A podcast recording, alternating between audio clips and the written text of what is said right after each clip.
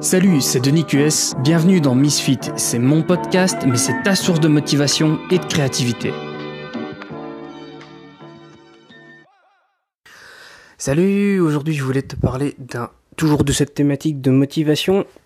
Alors premier premier truc, euh, un petit point euh, petit point santé. Donc c'est le dernier podcast de la semaine. Euh, j'ai l'impression d'aller beaucoup mieux, donc je pense que lundi on va pouvoir repartir sur des bonnes bases et sur le défi que je m'étais fixé. Je suis désolé, je risque de me, de m'éclaircir la gorge comme ça pas mal de fois pendant le podcast, mais enfin, tu, je pense que tu entends que ça va mieux. Voilà. Euh, donc ça c'est fait. Maintenant, on va passer dans, dans, le cœur du sujet. Donc aujourd'hui, je voulais te parler du fait de euh, quand tu te lances dans un projet. On, donc on est tous comme ça. On a toujours des envies. Euh, on se projette dans, dans, dans un truc qu'on a vraiment envie d'accomplir. C'est un peu ce, ce syndrome du, du rêve, euh, du, entre, entre euh, réalité et, et, fiction, ce monde que tu te crées quand tu es enfant. Euh, tu sais, quand, moi quand j'étais gamin par exemple, c'est toujours un rêve, mais je veux dire mon rêve de gosse et, et celui dans lequel je me perdais quand que, celui qui faisait que je confondais réalité et, et rêve en fait c'était euh, bon évidemment c'était autour des voitures. Euh, je rêvais que, que je rentrais dans, une, magnifique, pour ceux qui connaissent, une Ferrari F50 jaune. C'était tout ce que je, voilà, c'est la Ferrari F50 jaune. Je voyais ça et, et, et, je voyais mon père qui me conduisait dans cette voiture sur une piste de karting et moi j'allais faire du kart et puis euh, j'allais faire, j'allais être champion du monde de Formule 1, quoi. C'était ma, ma, ma, vie était toute tracée dans mon esprit, bon, si on veut. Euh, mais, euh, mais bien évidemment, tu, comprends tout à fait que, comme on le dit, euh, en stratégie militaire, aucun plan ne ré résiste à la réalité du terrain. Donc bon bah on sort tout de suite au, premier comment dire au premier au premier et aux premiers obstacles c'est difficile puisque c'est celle qui t'empêche de réellement, euh, réellement réaliser ce que, ce que tu cherches à faire. Donc, par exemple, sur ce rêve-là, moi j'ai pris, euh, j'ai pris 20 ans de retard, quoi. Donc, euh, bon, ben voilà, la Formule 1, euh, c'est mort pour moi, mais je me dis, tiens, imagine, t'arrives à, t'arrives à avoir suffisamment euh, d'argent que pour ne plus te poser des questions par rapport au fait de, bah, de, de, l'argent quoi. Si si t'arrives à si t'arrives à je sais pas on s'est tous dit imagine gagne à l'euro million bon moi j'essaye pas trop de jouer à l'euro million mais euh, j'imagine mettre des choses en place des investissements pour pouvoir euh, être euh, à cette position dans ma vie où, l'argent ne me pose plus un problème majeur par rapport à, mes objectifs et je me dis tiens même si c'est à 30 40 50 ans bah, il y a toujours moyen que, que je sois impliqué dans le sport automobile euh, d'une manière ou d'une autre. Je sais pas, faire euh, un championnat de Porsche, euh, Porsche GT Cup ou même participer aux 24 heures du Mans en GT2, c'est possible, en amateur. C'est tout à fait possible. C'est pas simple par contre. Et c'est là où euh, j'arrive à, cette espèce de hmm, d'épiphanie que j'ai eue euh, récemment. C'est-à-dire que l'objectif c'est un, un, rêve abstrait. Mais il y a quelque chose qu'il faut comprendre, c'est que si tu ne vois que par le rêve, tu, tu ne peux pas mettre le doigt sur ce qu'il y a réellement entre ce rêve et toi. Parce que tu n'imagines qu'une qu ligne droite entre l'endroit où tu es actuellement et ce qu'il y a entre oui, l'endroit où tu es actuellement et ton rêve. Euh, tu imagines peut-être les obstacles, mais tu penses que tu vas pouvoir passer au travers comme ça. Sauf que la réalité, c'est que tu vas devoir faire un pas en avant et deux pas en arrière pour pouvoir retrouver un autre chemin et faire un, faire des cercles et des boucles et partir un peu dans toutes les directions et, te planter et recommencer pour pouvoir arriver à cet objectif-là. Euh, donc, c'est une métaphore que je trouve assez efficace, mais pour rentrer plus dans le concret, j'ai commencé la lecture du bouquin euh, Crushing It de Gary Vaynerchuk. Et euh, bon, je j'ai pas encore suffisamment de détails sur le bouquin pour euh, pour pouvoir t'en parler, donc ça je vais probablement en parler la semaine prochaine. Mais par contre, je voulais te parler de lui parce que il exprime souvent cette pensée que je suis en train de t'exprimer ou que j'essaye de te de t'exprimer par euh, son son rêve à lui. C'est-à-dire que Gary Vaynerchuk c'est quelqu'un qui venait d'un milieu très humble.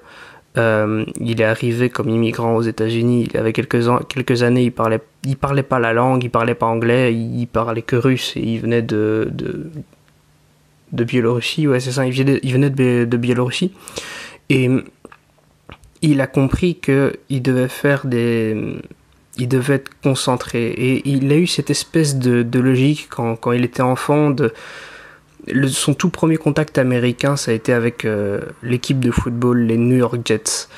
Euh, sa première expérience américaine. Et, euh, et il était trop pauvre pour pouvoir se payer la vareuse qu'on rêve d'avoir quand on est gosse, comme je sais pas la vareuse du Real Madrid, si t'es fan de foot ou de Barcelone, j'en sais rien. Je vais pas rentrer dans les débats footeux parce que clairement c'est pas pour moi, mais t'as compris l'idée. Et lui, il voulait sa vareuse des New York Jets et il était trop pauvre pour ça et sa mère lui en a cousu un.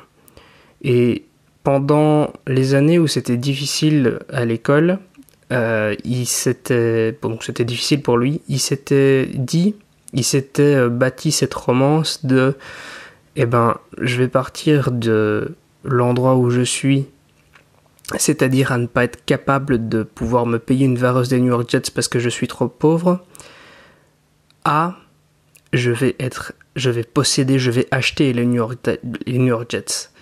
Et au début, c'était probablement quelque chose de très, euh, très euh, ancré dans, dans, son, dans son esprit. Genre, c'était le seul, la seule issue possible.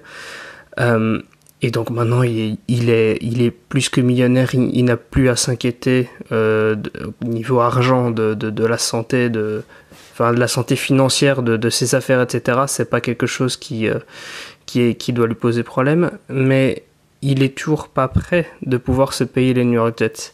Et il a expliqué dans son contenu et dans des interviews que finalement, il y a tellement de choses qui rentrent en ligne de compte.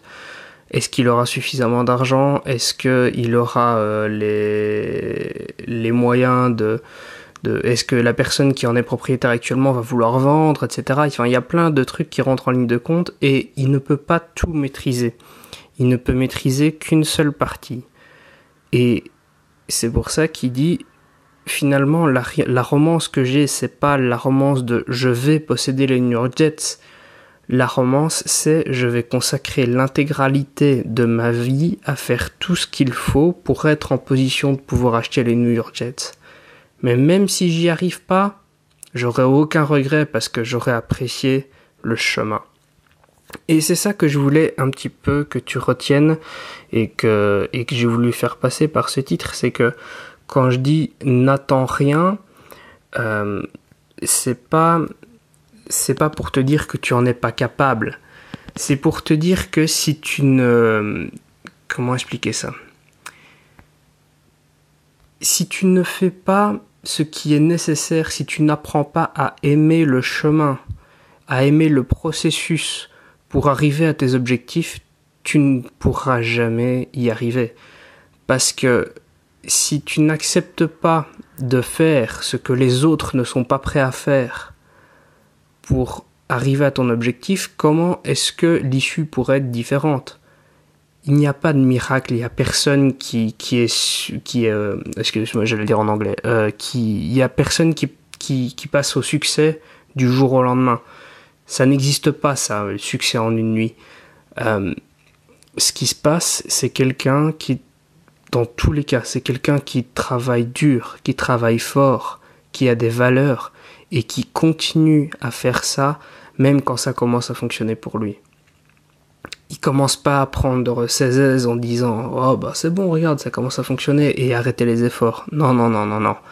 Même quand ça commence à marcher pour lui, il n'arrête pas les efforts, il redouble d'efforts. Et il fait tout ce qui est en son possible pour se rapprocher le plus possible de ses rêves.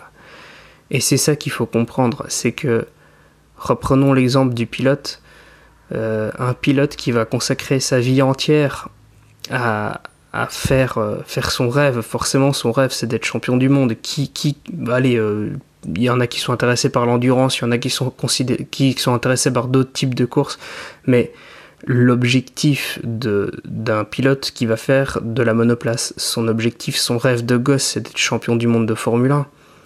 Donc il va tout faire pour être pilote. Et il va être pilote peut-être, enfin forcément, si je te parle de quelqu'un qui est pilote, ben voilà, il va être pilote. Je vais te prendre l'exemple de Felipe Massa.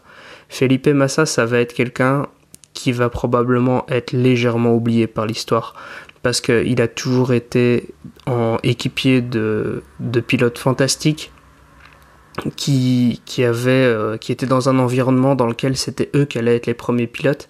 Et la seule année où il était le pilote numéro 1 et où il aurait pu gagner, il a perdu le championnat du monde dans le dernier virage du dernier grand, grand Prix de la saison euh, par je peux pas appeler ça autrement qu'un immense coup de chance de Lewis Hamilton. Lewis Hamilton qu'on connaît tous maintenant. Et le monde oubliera Felipe Massa, mais c'est pas grave, puisqu'il est retraité maintenant, il a arrêté, il a fini sa carrière. Il est parti cette année-ci d'ailleurs. Euh, c'est pas grave parce qu'il a, il a fait tout ce qu'il pouvait pour accomplir son rêve. Il a roulé pendant des années dans les, les, équipes les plus prestigieuses. Il a, il a roulé avec les plus grands. Il a été un des plus grands. Et il est passé juste à côté de son rêve, mais il n'a pas de regret.